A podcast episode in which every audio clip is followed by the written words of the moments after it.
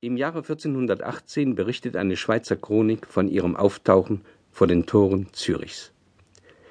Über ihre Bräuche, auch über ihre Heilkünste gibt es keine Aufzeichnungen, weil die Roms, wie sich die Zigeuner nennen, jeden historischen Sinn vermissen lassen.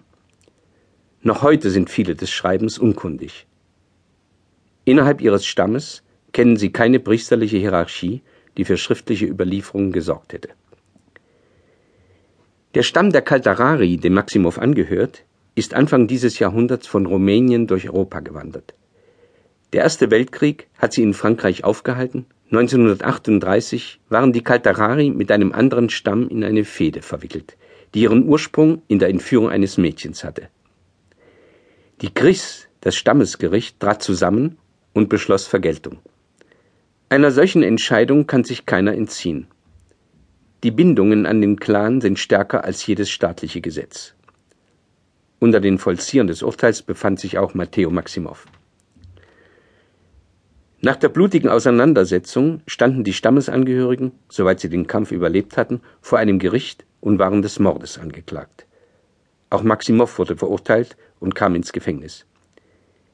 Er ist einer der wenigen Zigeuner, die lesen und schreiben können. Sein Verteidiger brachte ihm ein Heft in die Zelle und bat ihn für das Plädoyer um Aufzeichnungen über das Leben der Zigeuner.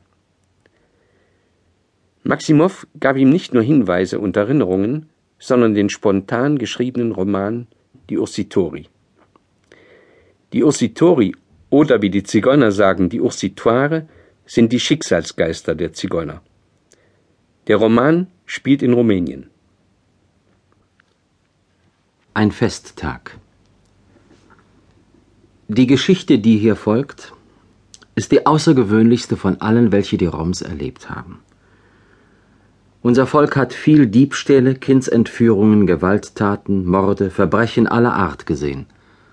Und doch übertrifft diese Erzählung an Schrecken alles, was man sich vorstellen kann. Es war am Vorabend des Weihnachtsfestes am Rande des Waldes. Nach altem Brauch hatten sich die Roms in dieser einsamen Gegend getroffen, um das Fest zu feiern. Mehr als 50 Wagen kampierten am Abend an der Waldgrenze. Verschiedene Zigeunerstämme hatten sich dort vereinigt. Zum Teil lebten sie in erbitterter Feindschaft, aber in dieser festlichen Woche galt es, alle Rachsucht und jeglichen Groll zu vergessen. Freilich, insgeheim wächst die Feindschaft trotzdem in ihren wilden Herzen. Und wenn die Festtage vorbei sind, erwacht sie umso schlimmer. In dieser Nacht, die man die Nacht Junos nennt, weil man sie ohne zu wissen warum der Gemahlin Jupiters geweiht hat, versammelten sich die Roms in dem größten Zelt, um über den Verlauf der Festlichkeiten Beschluss zu fassen. Nachdem sie sich geeinigt hatten, zogen sie in feierlichem Zuge von einem Zelt zum anderen, bis sie alle besucht hatten. Und überall kredenzten ihnen die Romnier Brandwein, während die Boroaias, die jungen Frauen, sangen und tanzten.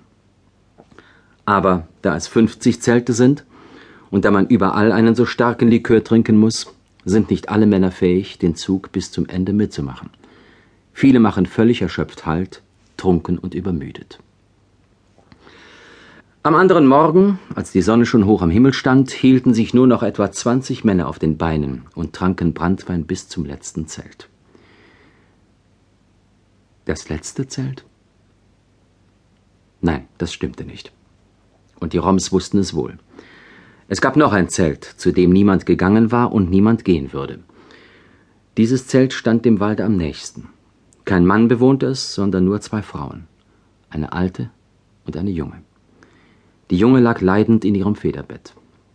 Ja, niemand, nicht einmal eine Boroeia oder ein Kind war gekommen, um der alten Dunica ein gutes Fest zu wünschen und sich nach dem Ergehen von Terena zu erkundigen. Terena war schön und noch nicht einmal 20 Jahre alt. Sie hatte glücklich gelebt, bis sechs Monate nach ihrer Hochzeit Frinkelo, ihr Mann, eines jähen Todes gestorben war. Frinkelos Eltern, die Mineshti, hatten Terena sofort davongejagt. Sie behaupteten, ihr Sohn sei durch die Schuld der alten Dunica gestorben. Wie alle Roms wussten sie, dass Dunica eine Zauberin war, und wer nur ein wenig Verstand besaß, durfte niemals die Tochter einer Zauberin heiraten. Die Mineshti hatten den glühenden Wunsch, sich zu rächen. Wenn sie Terena trotzdem nicht getötet